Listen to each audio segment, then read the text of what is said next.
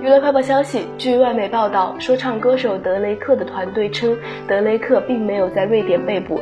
从周四起，有众多网友开始猜测德雷克在斯德哥尔摩的一家夜总会被当地警方逮捕。如今，德雷克的团队明确表示，这位格莱美奖得主当时正位于瑞典首都的酒店里，并没有被逮捕。根据网上一系列的帖子，这位加拿大说唱歌手于周三午餐时间乘坐他的私人飞机降落在瑞典的阿兰达机场。